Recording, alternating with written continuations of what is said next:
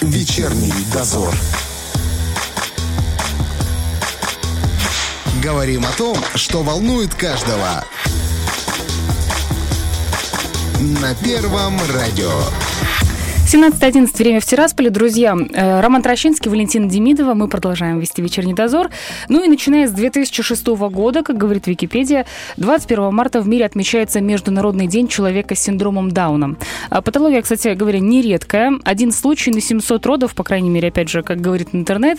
Э, детки рождаются, растут, и чтобы не усложнять жизнь ни им, ни их родителей, нам, родителям, нам с вами, конечно же, стоит э, знать о синдроме побольше. Информировать, согласитесь, помогать помогает не плодить мифы вокруг синдрома Дауна и, что немаловажно, оставаться в адеквате, если вдруг подобное случается в вашей семье или в семье друзей. Разобраться с этой темой нам помогут сегодняшние наши гости. Председатель правления Тираспольской ассоциации семей детей-инвалидов Лариса Дмитриевна Горбатенко и мама солнечного ребенка Оксана Перепелица. Здравствуйте.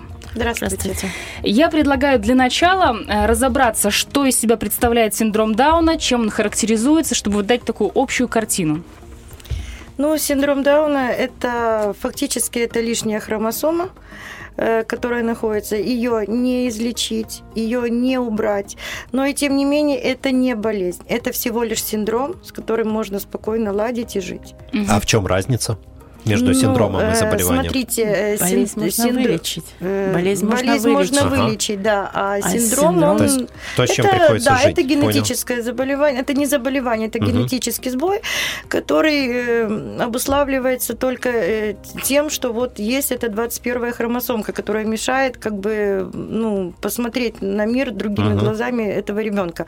Но начнем с того, что сопутствующие заболевания они присутствуют и бывают очень-очень сложные. То есть это и порог сердца, это и э, косоглазие, э, ну, очень много, много таких. Вот это и грудная клетка деформированная, это бывает э, и искривление пальчиков, и угу. много вещей, которые сопутствующие. То есть сам синдром никак иначе не проявляется, кроме того? Ну, как бы у каждого по-разному. Угу. Ну, нам хочется понять, э, я понимаю, что у каждого по-разному, но есть определенные моменты, да, чтобы понимать, э, ребенок рождается с синдромом, и что, как он характеризуется? Ну, значит, это по шкале Абгар. Если говорить, то это фактически все 4-5 баллов, хотя наш родился 8-9. Что, что такое э, шкала Абгар? Это все функции при рождении, которые должны быть у ребенка. Угу, угу. То есть у детей с синдромом Дауна зачастую они занижены по шкале они угу, ниже угу. уровня нормы. Угу. Но есть детки, вот, например, по моему ребенку он родился в норме. 8-9 угу. баллов. То есть это великолепно. А что касается умственных способностей? У каждого по-разному. То есть, может быть, как? Э, я вам скажу другое, не то, что может быть как. Э, дорогу осилит идущий. Если к ребенку относиться с самого рождения, как к здоровому ребенку, естественно, он будет идти по планке той, которую поставили ему родители. Если к нему с рождения относиться, относиться как к инвалиду, естественно, вырастет то, что вырастет. То есть дело именно в этом в первую очередь? В первую очередь, да. Угу. А чего зависит, э, э, что ребенок рождается с таким синдромом? Ну, вы знаете, раньше говорили, что это если женщины после 40, но ведь это уже миф, он развенчан, потому что э, рождаются детки такие и у 18-летних Э, рождаются и в 30, у 30-летних. Рождаются, вот э, у нас знакомая, у нее четвертый ребенок с синдромом. Понимаете? Не первый, угу. не крайний. Угу. То есть это не зависит от... Это не э, зависит. Где-то читала когда-то, что это, в принципе, если есть где-то когда-то были в роду, вот тогда mm-hmm. могло это когда-то через поколение выйти. А это доказано? Ну, научно? как говорил наш генетик, э, с которым мы работаем, э, она говорит, вы понимаете, если раньше до Великой Отечественной войны, да, вот когда вот в селах детки рождались, да, они умирали, потому что никто на них вот на этот синдром внимания не обращал. Ну, больной ребенок э, умер, потому что им вовремя не поставили порог сердца, там, угу, да, еще. Угу, угу. И никто не знал. Ухода не было. Это или не это, синдром угу. или не синдром. Поэтому раньше статистики такой не было. Знаете, просто как говорят, а, вот если родился такой ребенок, то мать пила, курила, вела не такой образ жизни. Вот от этого зависит Нет. что-то? Нет. Нет, Ничего. от Нет. этого абсолютно не зависит. Да, я э, что хочу сказать, что изначально, когда э, наша организация только организовывалась, и мне говорят, зачем нужна, м, зачем нужны такие дети? Это дети либо наркоманов, либо алкоголиков. Но за 30-летнее существование нашей организации у меня в организации почти 300 детей. И из них может быть, ну не знаю, ну процентов может быть полтора-два, где действительно родители алкоголики. Но они стали пить уже после того, как родились у них дети. Поэтому вот этот вот миф, что дети больные рождаются только у таких людей, это действительно неправда. И к нам первое время относилась, э, медицина относилась точно так же. Это потом, э, когда уже началась эта перестройка, уже началось все это, по- поднимались все западные журналы, и вот тогда уже стали понимать, что не все дети рождаются у алкоголиков. Мгм, мгм. Понятно. А, Кстати, вот мы затронули медработников. Я когда готовилась к интервью, э, э, читала много мнений, что среди медработников мало просвещенности в этом плане. Как у нас?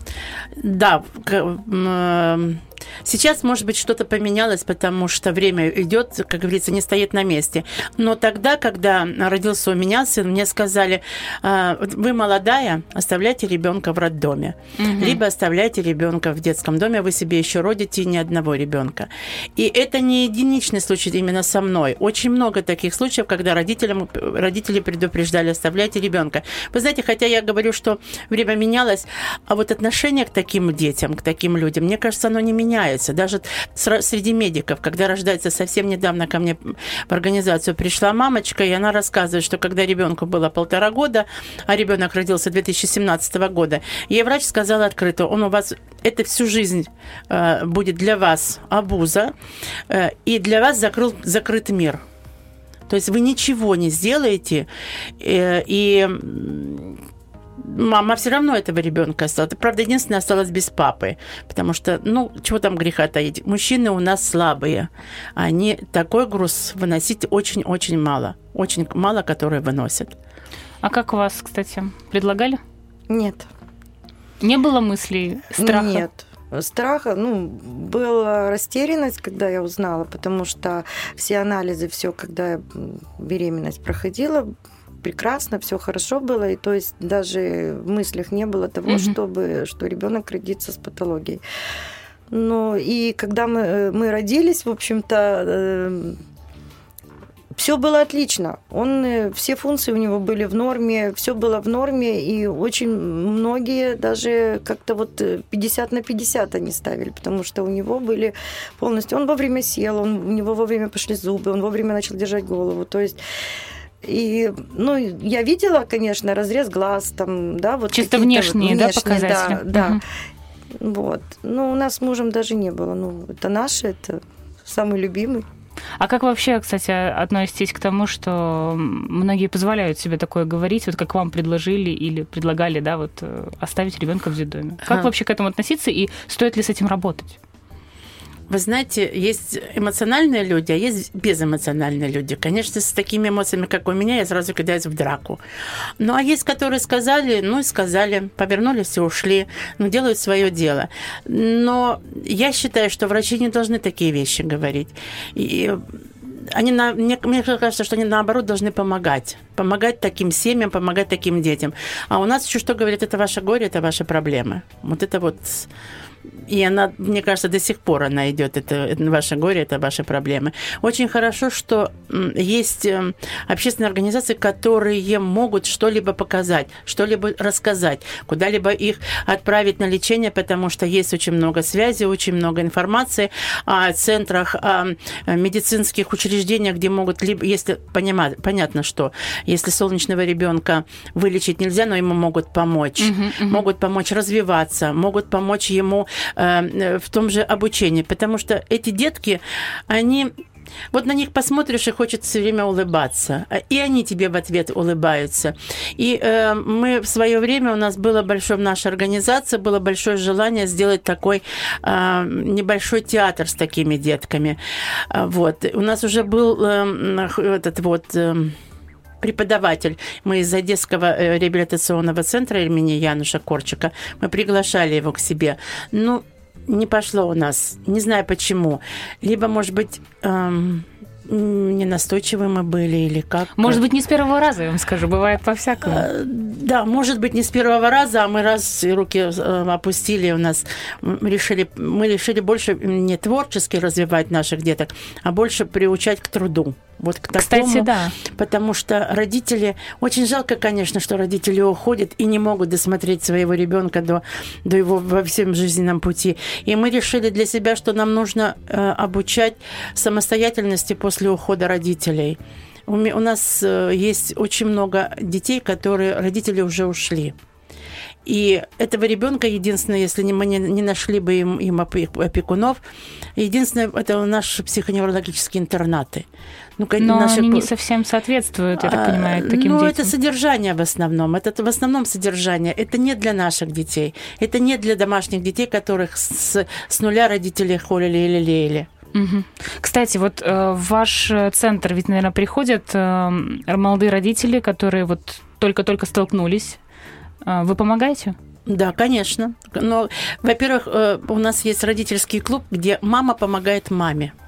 Так. Когда мама рассказывает то, с чем столкнулась она, а та мама, та рассказывает, с чем сталкивается она. И знаете, когда работаешь на одной волне с родителями, когда родитель родителю, как-то и родители открываются.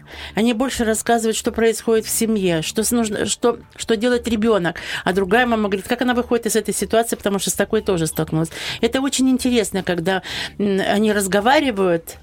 И есть у меня, у нас есть в организации, конечно, разный возраст. Есть, которому ребенку 2 года, а есть, которому 40 лет. И вот мама начинает разговаривать тому, которому 40, начинает говорить, как она прошла весь этот, этот, этот путь. И это помогает другой маме. Это очень Личный хорошо опыт. помогает. Да, и она, начи- она перестраивается, потому что, знаете, большая ошибка наших родителей, мы не воспринимаем ребенка так, как он есть. Мы хотим из него сделать что-то лучшее. А понимаем, что сознание у ребенка, что его э, эмоциональность, она не такая, как мы хотим видеть. Мы видим, что он шкодит, но мы говорим, что он очень хороший ребенок, что он этого не делает. А ты должна воспринимать. Еще наша большая беда, что когда с нами разговаривают э, наши мужья или там братья, сестры этих детей, мы знаем лучше. Хотя это далеко не так. Но мама Мама на слово, оно главное. И хотите вы этого, принимаете вы это или нет, но мы правы. Правда, до сознания потом доходит, что мы были неправы, но признать, сказать своему мужу или своему брату, или там, не знаю, что я не прав, это не получается немножко. Тяжело, тяжело, я согласна тяжело. полностью. А, По поводу того, что сегодняшняя медицина уже может определить еще в утробе, э, что ребенок э, родится с синдромом Дауна. А Насколько э, это действительно так и бывают ли ошибки? Бывают. Вот у нас, например, мы делали скрининг, и все, он ничего не показывал. Вот так вот. Мгм. Скажите, а вот мы уже за- частично затронули тему того, что э, вот ребенок родился, и вы узнали. А, какие были первые ваши мысли? Ну, слезы, конечно, но, во-первых. Во-вторых, э, я как-то немножко в себе замкнулась. Я сидела в интернете, я прочитывала про это все, хотя были подозрения только, то есть врачи не ставили 100%. Мгм. А потом как-то все, я сказала, что дорогу осилит идущий, я не буду останавливаться. Муж поддержал? Да, Как он отреагировал? ничего страшного, будем воспитывать. Будем воспитывать. Ну, это, конечно, да, это, конечно, на самом деле потрясающе, что так происходит, что есть э, не только ты сама у Ну, своего у нас ребенка, и дети но нас и... под- поддержали. Еще раз? И дети поддержали. А у вас есть еще У дети? меня двое деду, девочек. Я бабушка пятерых внуков. Обалдеть.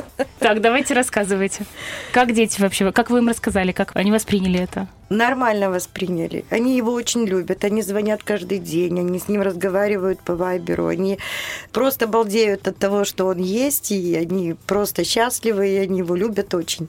Э, Мы вот, кстати, затронули момент того, что дети постоянно улыбаются, да, и называют солнечными детьми. Из-за этого? Или есть какие-то особенные моменты, которые ну вот э, действительно... вы понимаете, это тоже миф. Да, их называют солнечными детьми, они добрые, они очень любвеобильные. Но я бы сказала, что это не надо ставить вот шаблоны на каждого ребенка. Мгм. Они тоже и умеют и врать. они умеют хитрить, они умеют шкодничать, они умеют поперек слова сказать. Вот мне сын сказал, у меня есть свое мнение, почему ты не считаешься с ним. И мама такая, ничего себе, да? Мама сказала да. Теперь считай, сколько, э, сколько лет? 10 лет.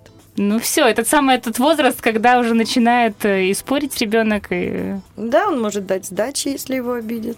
при взаимоотношении с другими детьми. Как ребенок взаимодействует и как реагируют э, другие дети? Вы знаете, ребенок сначала, когда мы сюда при- переехали, вот и новые дети, он замкнулся. Он и дети к нему воспринимали его, в общем-то, как бы его окружил. э, Вот скажи то, он плохо говорил, и вот его, значит, смеялись над ним. Вот. Но теперь он так набрал силу, он может э, за себя постоять, он может дать сдачи. Вы его таким воспитываете, чтобы он мог за себя постоять, либо это у ребенка уже формируется самостоятельно? Вы понимаете, мы его воспитываем обычным ребенком. Он гуляет сам с детьми во дворе. Его приходят, зовут, а Саша выйдет. Мгм. То есть ребенок не один. Нет, он не один. Как вы считаете, повезло, что в окружении дети, которые принимают?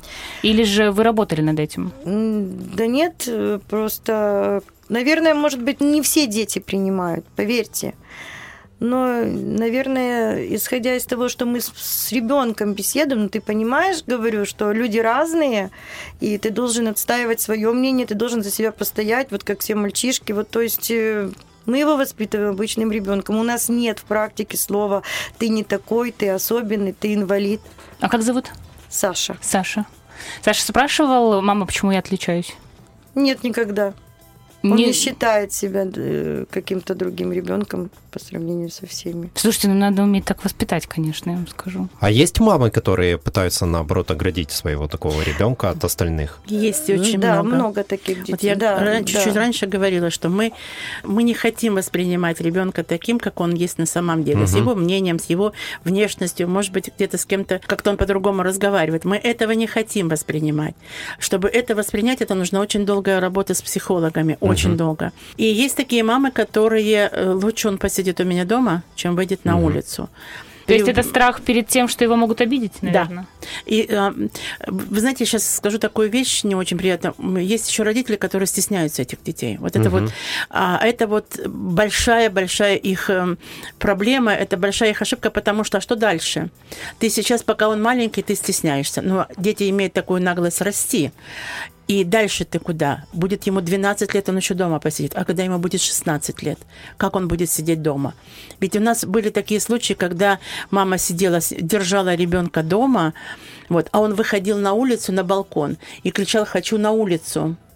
Во- Вот, а и потом мама умирает, и ребенка единственная была дорога в наш психоневрологический интернат. Но это не должно быть так. Должно быть все по-другому. И я просила бы всех родителей, воспринимайте детей таких, какие они есть. Не, не делайте из него идеала, потому что он не соответствует, он не идеал.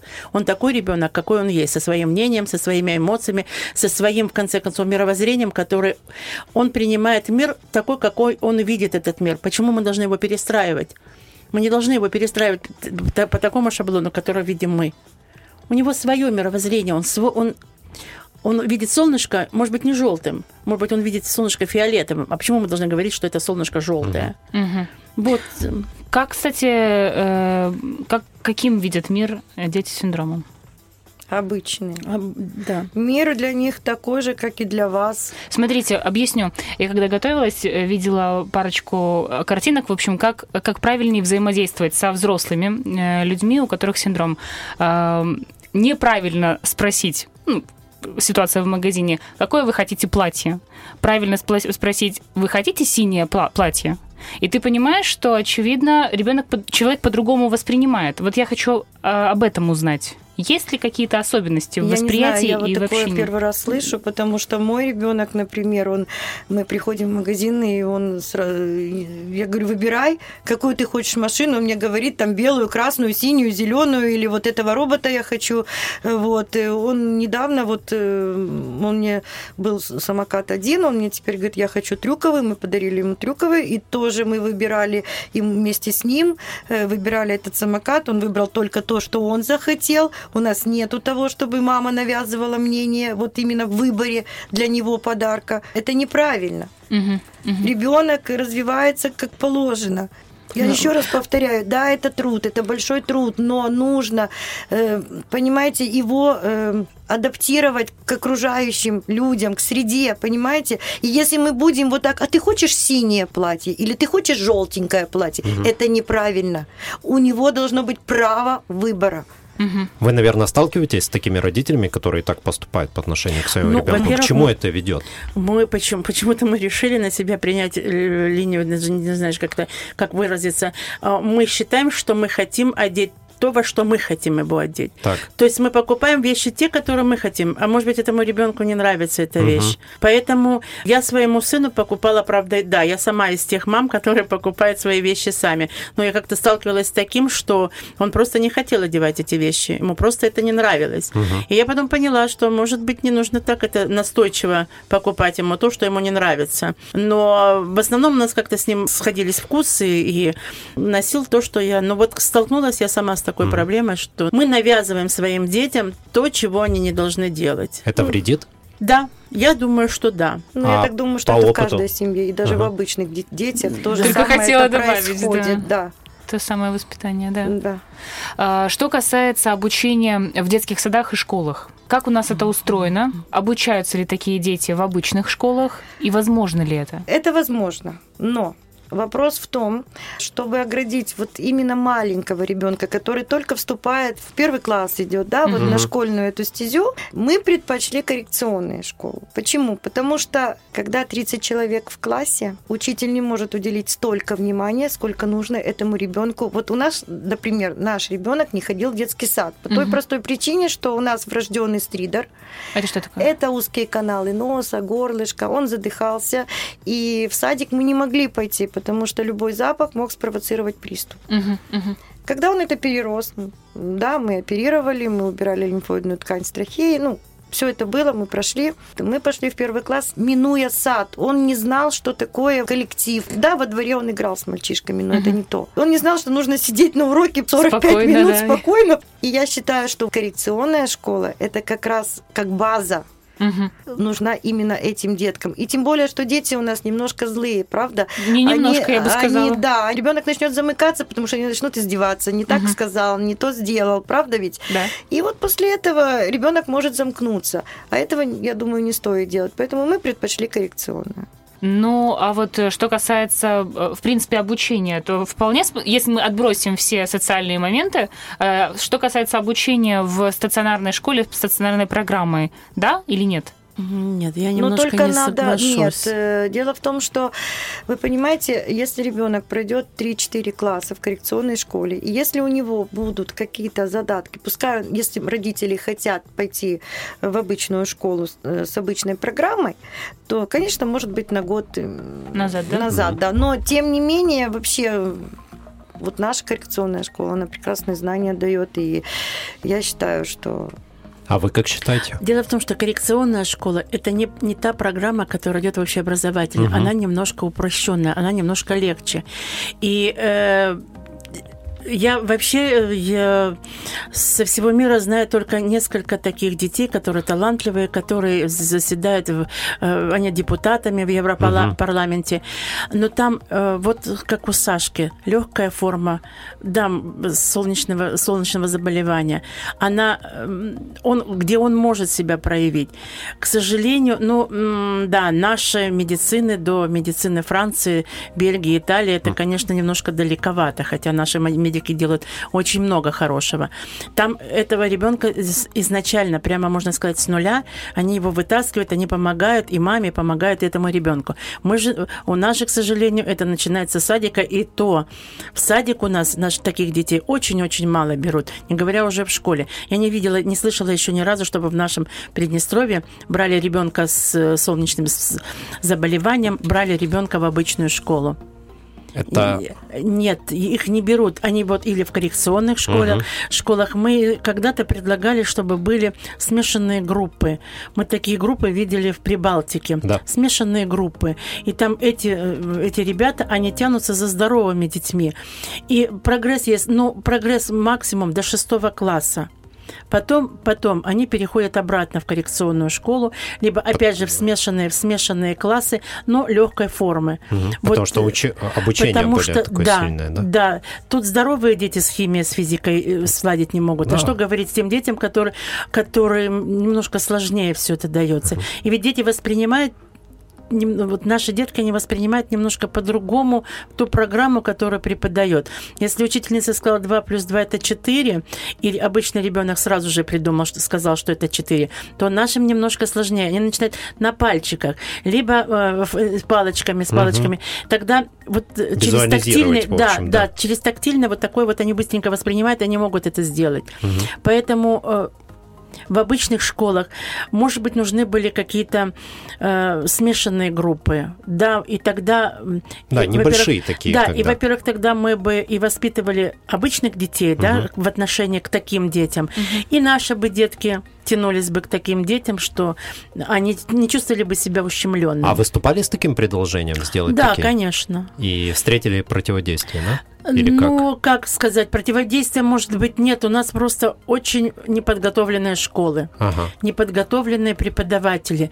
Потому что у нас есть такие дети, но, к сожалению, у нас очень плохой, не- не- даже не сказать, что это плохой. У нас Неподходящий. Неподходящий, да. Да, у нас, когда, да, когда приходит ребенок либо с синдромом, либо, может быть, с аутичным расстройством, когда приходит, педагог не знает, что делать, потому что у педагога за плечами еще 30 детей, а для этого ребенка нужно индивидуально хотя бы полчаса уделить этому ребенку полчаса хотя бы за, за один урок. Но, к сожалению, это невозможно. Это одно. Во-первых, у нас еще школы, у нас э, не приспособлены школы, у нас нет э, ненормальных от тех туалетов, которые нужны для таких детей. У нас, потому что для них это все нужно то, чтобы показали, чтобы они знали, что это чисто вот что можно туда зайти, это будет безопасно. К сожалению, у нас. Но я хочу сказать, что вот с приходом нового министра э, есть немножко вот продвижение. Она была в нашем реабилитационном центре, она посмотрела, какие у нас условия.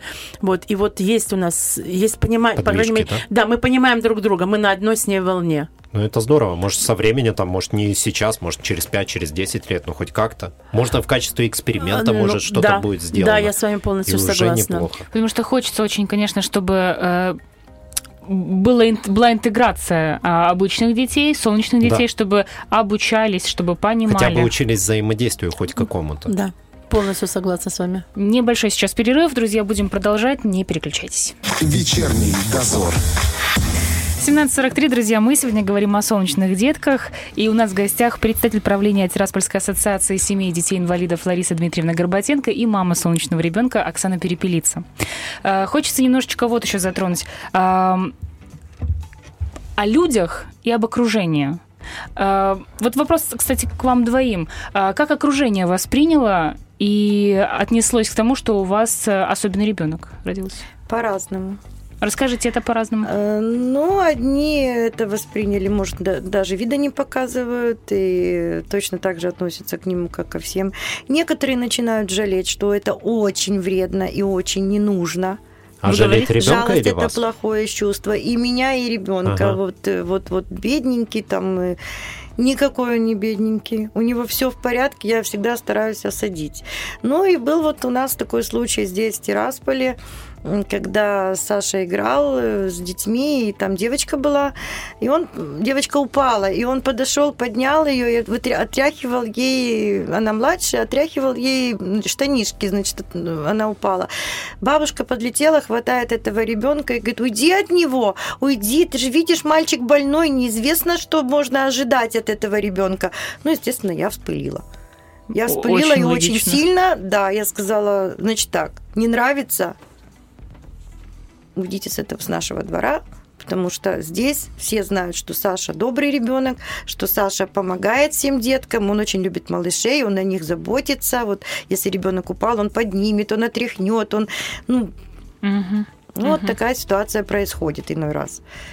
Есть ли, кстати, еще такие моменты, которые, возможно, люди, не желая а, обидеть или что-то могут сказать, могут сделать, чтобы понимать, то есть э, человек, который нас сейчас слушает, и ока- окажись в ситуации, чтобы не допустил каких-то... Ну, вы знаете, очень часто просто зачастую вот э, люди, допустим, вот видят нас с сыном, да, мы едем со школы в школу, там, да, каждый старается угостить конфеткой. Я понимаю, что это от э, душевной доброты, но, товарищи, у этого ребенка все есть, и не надо думать, что он не доедает или он не видит этих конфет. Понимаете, Поэтому, я думаю, не стоит. Вы же не знаете, можно ему это Кстати, или нет. да. И как объяснить ребенку, если он аллергик, как обычные дети тоже бывают, да, что ему нельзя, например, в данный период это цитрус или эту же конфету. Вот. Я думаю, это не стоит делать. То есть лучший вариант это относиться к ребенку как к обычному Как к ребенку, обычному без ребенку, каких-либо. Да. Но сложно с сердобольными людьми сложно совладать, мне кажется. Да, сложно. И я понимаю, что это от чистого сердца, но тем не менее. Знаете, несколько лет назад мы э, проводили акцию «Один день в инвалидной коляске». Мы посадили э, журналиста в инвалидную коляску, и вот мы ездили по городу. Потом пытались войти в троллейбус, потому что вот... Потом мы поехали на рынок. Мы, нам не надо было ничего собирать, потому что в коляске в инвалидной сидела обычный человек, просто журналист. Я только отвернулась, ей насыпали полную, полные руки, ей насыпали фруктов и овощей. Я, э, мы, мы, во-первых, мы растерялись, мы не знали, ш- и мы объясняем, что это ей не надо, это обычный человек.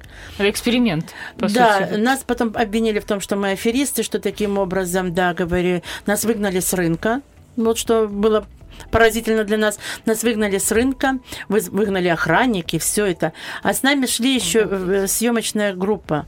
Сна- Это все снимали на видео, все это как положено. Вот. Потом сказали, чтобы мы вас больше на рынке не видели. И мы вот выходим, стоим возле этого сейчас уже нынешний парк. Стоим, и я говорю корреспонденту, говорю, посидела в коляске, получила, говорю, эмоции, большие эмоции получила. И самое главное, ты фрукты себе сделала, вот ты будешь теперь два дня кушать эти фрукты. Э, Вот у нас, э, если человек в коляске или человек необычный, необычный. Почему-то э, был еще такой случай, извините, перебила сама себя. Был Продолжайте. еще такой случай, что э, одна мама сказала, говорит, не подходи к нему, потому что сам будешь таким. О, Господи. Да, и тут этой маме объясняй, этой маме не объясняй. У нее э, стереотип больной ребенок, к нему нельзя подойти, он может ударить, он может еще что-то, а еще э, почему-то считать, что мы почему-то все время плюемся, мы вроде как не верблюды. Почему мы должны обязательно плеваться? Вот, вот это. А опасаться, да нет, мы, по-моему, по-моему, говорю, наши детки, они самые миролюбивые. По-моему, они самые добрые и самые любвеобильные, потому что, правильно, как сказала Оксана, они любят обниматься. Да, почему нет? Пришел посторонний человек, а они очень как-то определяют, хороший ты человек или плохой. К плохому человеку не подойдут. Да, это уже, есть такое. это уже сколько я наблюдаю. А если он видит, как-то вот они по глазам определяют. Я не знаю, как можно определить, но они определяют, ага, он, тебе, он мне понравился. Он подойдет, положит тебе голову на плечо и обнимет. Он обязательно тебя обнимет. Обязательно. А потом возьмет тебя еще за руку и отведет к тому месту, где ему нравится больше всего. И вот этого бояться не надо, когда к тебе ребенок подошел. Может быть, обнимет, а может быть, просто возьмет за руку. Значит, ты хороший человек. Ты не злой, ты не можешь ему э, сделать какую-то м, неприятность, или ты не можешь его ударить, или ты не можешь его там ущипнуть, или еще что-то. Вот так нужно относиться к нашим детям. И не только к детям, потому что дети вырастают, они хотят э, не сочувствия нет, они хотят, чтобы э, с ними точно так же обращались, как с любым другим человеком взрослым. А когда ты начинаешь от него отталкивать, его отталкивать, это немножко как-то его пугает. Если он до 18 или там 20 лет, он всегда был любимчик, он всегда его обнимали, и он обнимал, а потом после 20 он стал на лицо взрослее, и от него стали как-то опасаться, ну как-то для него это непонятно. Почему? Что случилось? Что изменилось-то, Да. да? Э, Человек взрослее. Какие есть эм, пути э, дальнейшего существования? То есть, э, да, родители есть до определенного момента. Что дальше? Какие Ну, есть моменты для того, чтобы... Вы знаете, я, например, вот сейчас смотрю на своего сына, и вот он мне говорит, сначала он был, хотел быть королем, когда был маленький, сейчас он говорит, я хочу быть пожарником. Мгм. Вот. А я говорю, так надо тогда хорошо учиться. Он говорит, а математика пожарным не нужна, он не любит математику. Соображалистый парень. Но я спрашиваю о том, что по факту у нас есть и что С чем нужно. Да, Да. да. Нужно, нужно просто, наверное, немножко вот правительством стран вот как-то обеспечивать рабочие места для таких детей, что они могут делать. И точно так же, как и профтехучилище, техникумы, ну, чтобы научить детей какой-то профессии. Пускай не сложной. Это что-то прикладное должно быть, да? Ну, я не знаю, ну, как бы каждого свое, точно так же, как и у обычных деток, у них есть свои предпочтения. Кто-то хорошо рисует.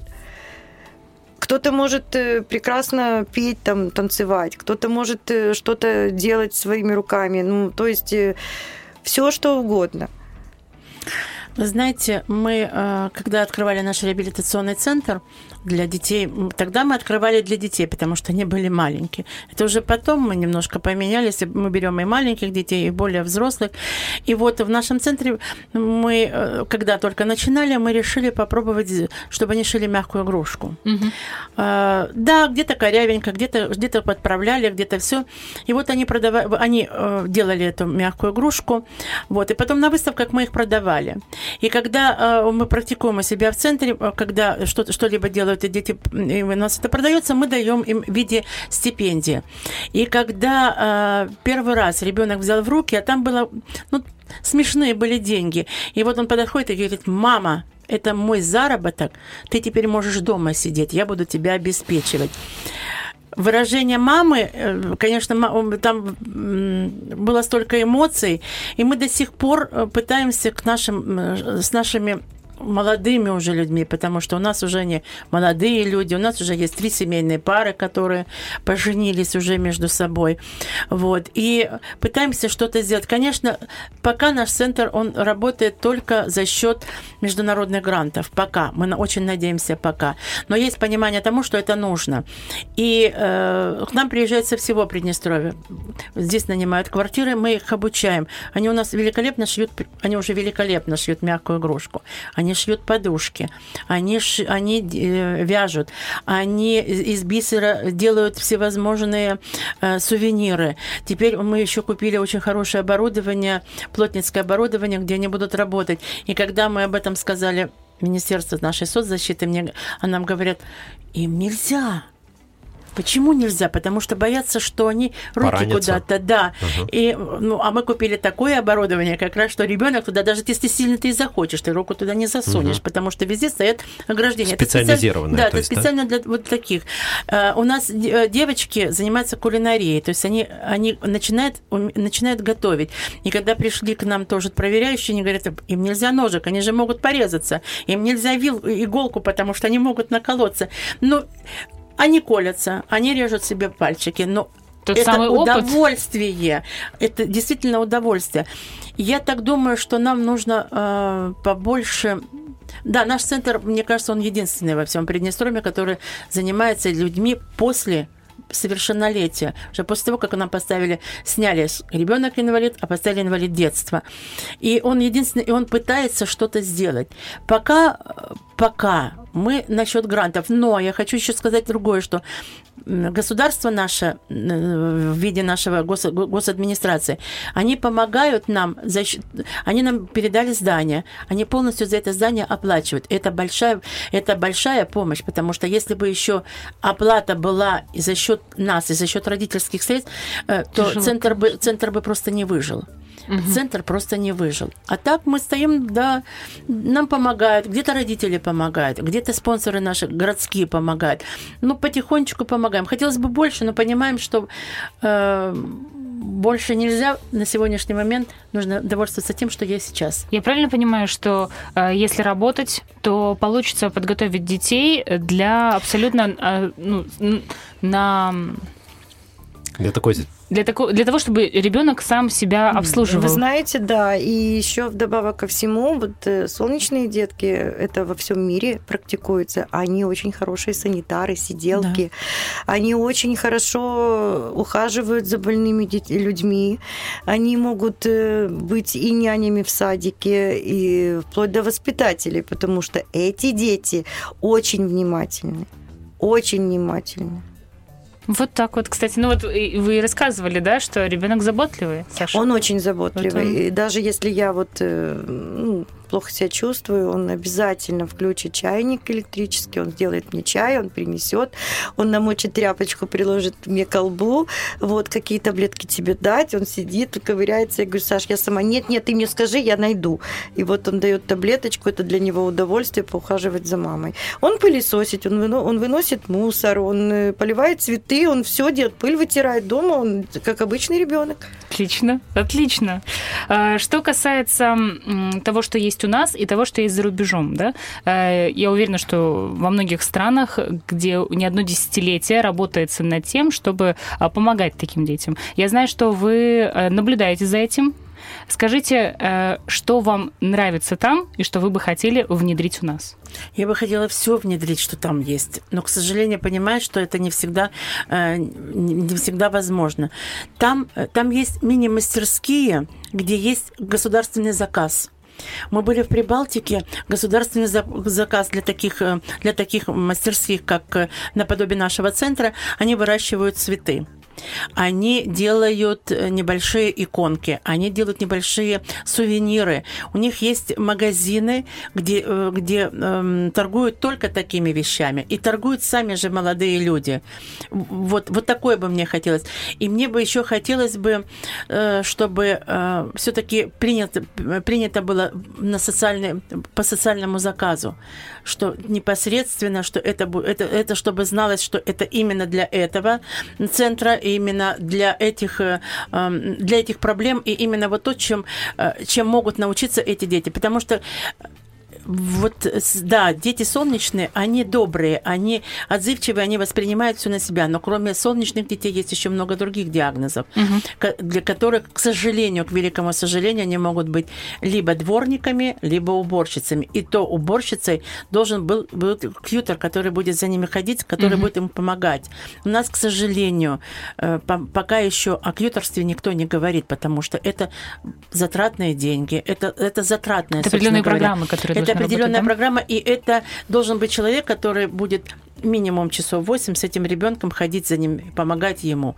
Вот это вот э, мы еще очень сильно, очень долго говорили о том, что э, нужно как, как везде в цивилизованных странах, есть мама, которая ухаживает за больным человеком, за, либо за ребенком, либо за, за больным человеком взрослым уже, чтобы у нее шел стаж, и чтобы у нее была какая-то минимальная оплата. Потому что э, мама с этим ребенком 24 на 7 она не может от него отойти никуда.